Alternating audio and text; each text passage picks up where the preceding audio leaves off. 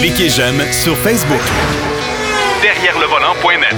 De retour à Jacques DM. En compagnie de Marc Bouchard, bien sûr, pour la fin de l'émission, pour le troisième bloc de l'émission. On garde toujours les meilleurs pour la fin. C'est pas fin pour les deux autres. C'est pas fin pour Pierrot puis Denis, mais enfin, il faut, faut bien en profiter un peu. Euh, salut, mon cher Marc. Oui, mais on les connaît, c'est pas grave. oui, c'est ça. Je dis la même chose aux autres, c'est dans les deux autres blocs. on fera pas de jaloux. Écoute, Marc, deux essais aujourd'hui. Euh, d'entrée de jeu, ben, on sait que Mazda a le vent dans les voiles euh, en ce qui concerne les prix et les honneurs parce que c'est une des marques les plus fiables actuellement sur le marché. Et tu as eu euh, l'occasion de faire l'essai du Mazda CX9, le plus gros de la gamme. Oui, effectivement. Ce qui est un peu dommage, malheureusement, c'est que effectivement, ils reçoivent des honneurs comme c'est plus permis, mais malheureusement, les ventes ne semblent pas être au rendez-vous. Ça, c'est un peu particulier. J'ai de la misère à m'expliquer ça. Là. Écoute, c'est un phénomène que je comprends pas. Pour être franc avec toi, les Mazda, on est unanime. Tous les journalistes automobiles vont te le dire. Ça fait partie des véhicules les plus agréables à conduire sur le marché. Pour le rapport qualité-prix, ils sont là. Pour la fiabilité, c'est des voitures qui se sont considérablement améliorées. Il n'y a pas de problème. Euh, du point de vue dynamique, c'est agréable à conduire. Il y a une bonne garantie. Tu sais, 5 ans, euh, kilométrage illimité. Tu trouves pas ça nulle part ailleurs. C'est des moteurs intéressants et pourtant, ça ne se vend pas autant qu'on le pensait. Tu n'as qu'à regarder la Mazda 6, par exemple, qui est, à mon avis, une des meilleures dans sa catégorie.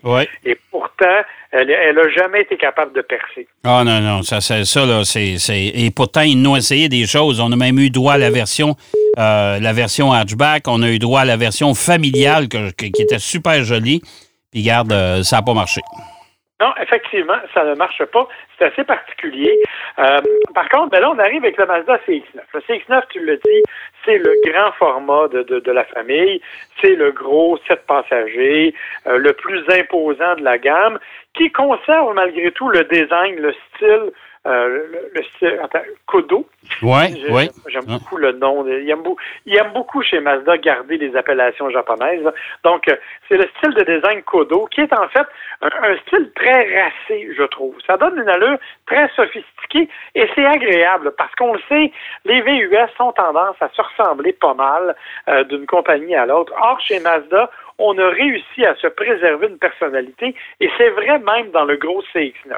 Oui, OK. Évidemment, il est moins dynamique, moins sportif en termes de, je te dirais, de silhouette que ne le sont les autres de, la famille, mais quand même, c'est un véhicule qui est très agréable à regarder. Véhicule qui est beau avec la grille avant qui est tout à fait distinctive à Mazda, des blocs optiques là, qui sont absolument magnifiques, qui sont bien intégrés à l'intérieur de, la ligne d'épaule de, la voiture. Et quand on arrive à l'intérieur, ben là, on se retrouve avec un véhicule qui est définitivement dans la série haut de gamme. Parce qu'il faut le rappeler, ça c'est la, tendance chez Mazda.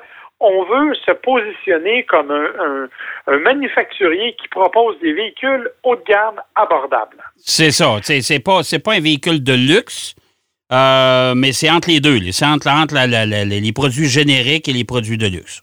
Exactement. Et on a définitivement amélioré la qualité de finition dans tous les véhicules que l'on propose, euh, on arrive avec des trucs vraiment assez particuliers, notamment si tu prends la version la plus haut de gamme de toutes les, toutes, les déclinaisons, elle s'appelle Signature. Et là, ben écoute, c'est vraiment là, des cuirs de très très bonne qualité. On a même de véritables boiseries à l'intérieur. Ouais, euh, quand même pour un véhicule là, disons, mainstream, un véhicule grand public, euh, c'est quand même assez impressionnant. Oui, c'est pas, pas, du, pas, du papier de fond d'armoire que j'appelle souvent. C'est vraiment, c'est du vrai bois. là.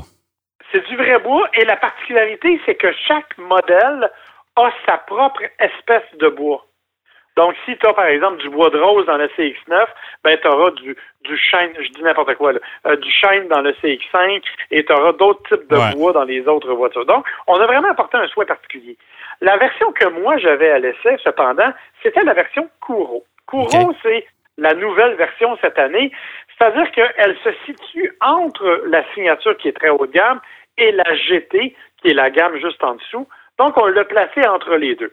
Dans les faits, c'est une GT un peu revampée avec des éléments esthétiques différents, euh, notamment des roues noires foncées qui sont absolument magnifiques, je dois le dire, euh, des, des surpiqûres rouges à l'intérieur. Bon, tu sais, ce sont des éléments essentiellement esthétiques qui font la différence parce que peu importe le CX9 que vous allez choisir, il n'y a qu'un seul moteur de disponible.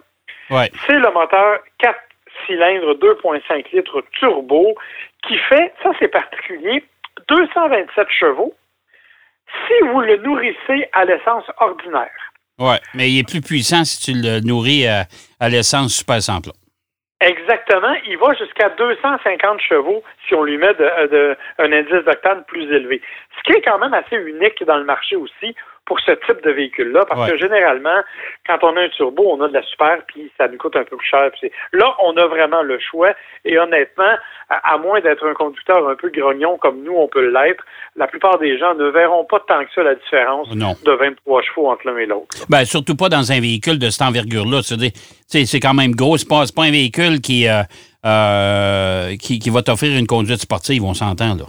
Non, vraiment pas. Euh, d'ailleurs, j'y arrivais. C'est, on le rappelle, le gros CX9. Donc, c'est celui qui a trois rangées avec une troisième rangée là où tu installes les gens que tu as le moins d'envie. Là. Ouais. oui, c'est ça, exactement, oui. Ou tu leur demandes de laisser leurs jambes dans le stationnement. Exactement. Parce que vraiment, c'est bon. C'est une rangée qui peut te dépanner, mais c'est pas quelque chose qu'on peut utiliser à long terme. En revanche, la deuxième rangée avec les sièges capitaines, ça, c'est vraiment confortable, beaucoup de dégagement et c'est intéressant. Mais tu l'as dit, c'est un véhicule qui n'est pas léger. On parle de 4500 livres à peu près. Euh, c'est quand même assez imposant. On nous dit que 3500 livres de capacité de remorquage. Ça dépend des fiches techniques. Je te dirais que moi, j'ai vu quelque part entre 2500 et 3500. Euh, c'est pas un véhicule qui est reconnu pour avoir une forte capacité de remorquage on s'entend que ça se veut d'abord un véhicule familial et que de ce point de vue-là, c'est assez bien réussi. Ce qui me dérange chez Mazda, et je sais que les gens de Mazda détestent ça quand je dis ça, mais c'est leur système d'infodivertissement. Ben, écoute, euh, je vais, je vais te faire rire un peu. J'avais un, lunch amical avec mon bon ami euh, Michel Barrette, qui conduit un CX5. Et euh, au moment où on fait notre entrevue, toi et moi, Marc, euh, il y a quelques heures, j'ai laissé euh, Michel qui retournait à la maison chez lui. Il est en zone orange. On a pu aller manger tous les deux au resto. et il m'a parlé justement du système dans son CX5. Il a vraiment sacré. Lui, ce qu'il a fait, c'est qu'il a enlevé même la carte. la, petite carte qu'on insère pour le système de, de, navigation.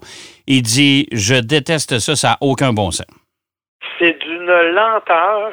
C'est, écoute, 2002, viens chercher ton système. Là. Tu sais, on est là, on a l'impression que c'est un système qui a été fait il y a quelques années, qu'on a essayé de raboudiner avec des fonctions supplémentaires, notamment l'intégration Apple CarPlay Android Auto, mais ça n'a pas été réussi. C'est lent, ça gèle régulièrement. Écoute, petite anecdote, je suis dans un stationnement, j'embraye de reculons pour partir, ma caméra de recul s'allume ce qui est mhm. une bonne chose. J'embraye d'avant et je pars. J'ai demandé, écoute, ma femme avait son, son, son, téléphone dans les mains. J'ai demandé de chronométrer parce que je le trouvais lent. Ça a pris 53 secondes avant que la caméra s'éteigne. Que la caméra s'éteigne pour arriver sur le système. Je peux te dire qu'en 53 secondes, là, t'en fais du chemin. Là? Ouais. Ouais. Alors, ça n'a aucun sens. C'est vraiment beaucoup trop lent. Les fonctions sont ordinaires. L'interface est ordinaire. Ça a l'air vieillot.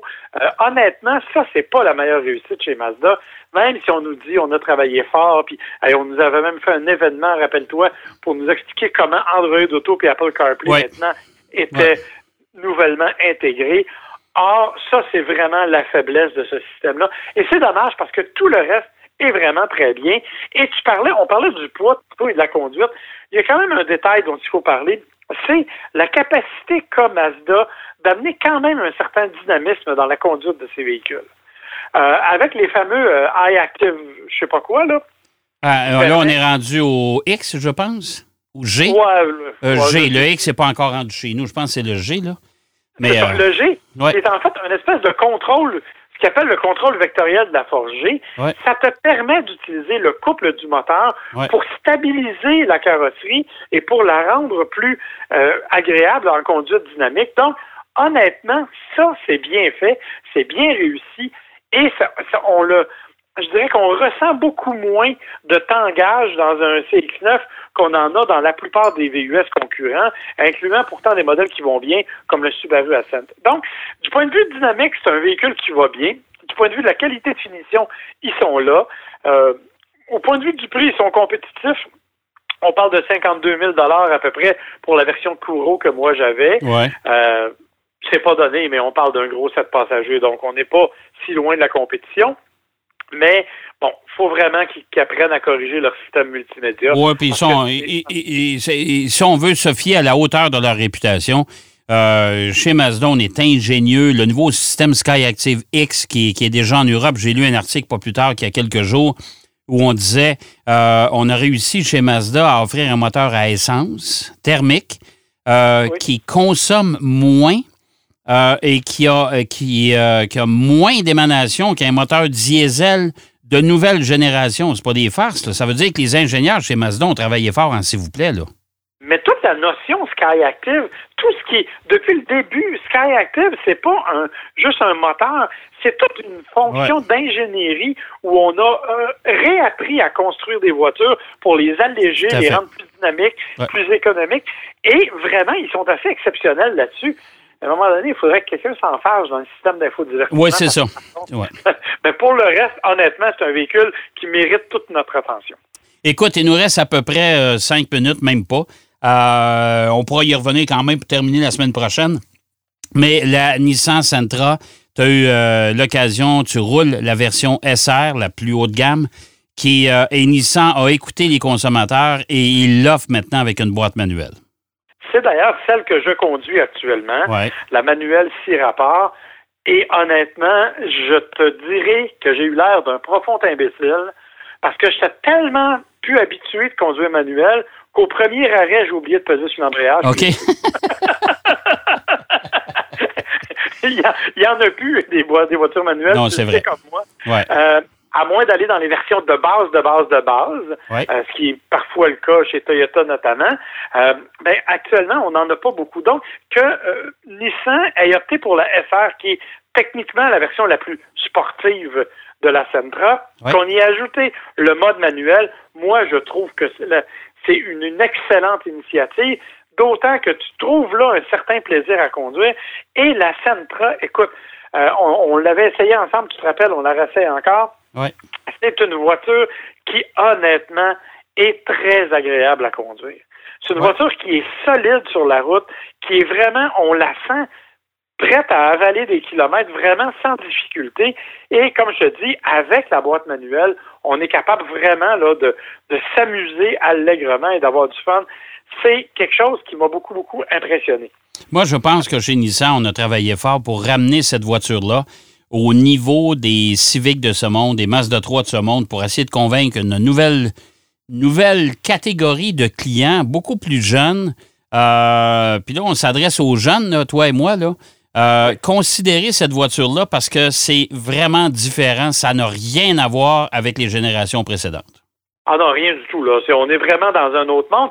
Et d'ailleurs, je dois lever mon chapeau à Nissan alors que tout le monde ne fait que des VUS. On le sait, là, euh, les constructeurs américains, littéralement, ne font que des VUS, ont abandonné à peu près tout ce qui est berline.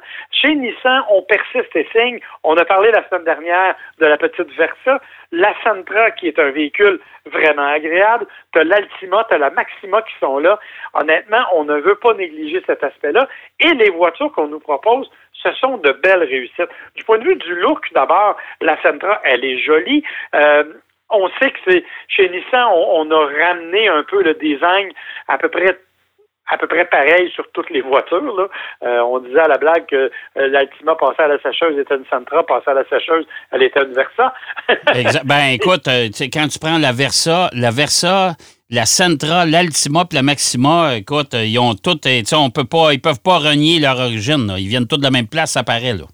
Effectivement, la calandre en avant en forme de V, les phares, l'espèce de toit semi-flottant euh, qu'on avait inauguré de la première fois avec le Murano. Bref, euh, on, a vraiment un look intéressant.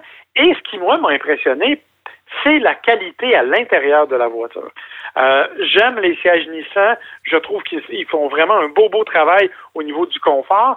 Mais souvent, euh, chez Nissan, auparavant, on avait tendance à négliger un peu la qualité de finition. On utilisait des matériaux de plastique rigides qui craquaient rapidement, euh, que l'on rayait facilement là, quand on les accrochait avec une bague, un bracelet de montre ou des trucs comme ça. Alors que maintenant, on arrive avec des matériaux beaucoup plus pensés, beaucoup plus agréables, et on arrive avec une voiture qui est intéressante à conduire.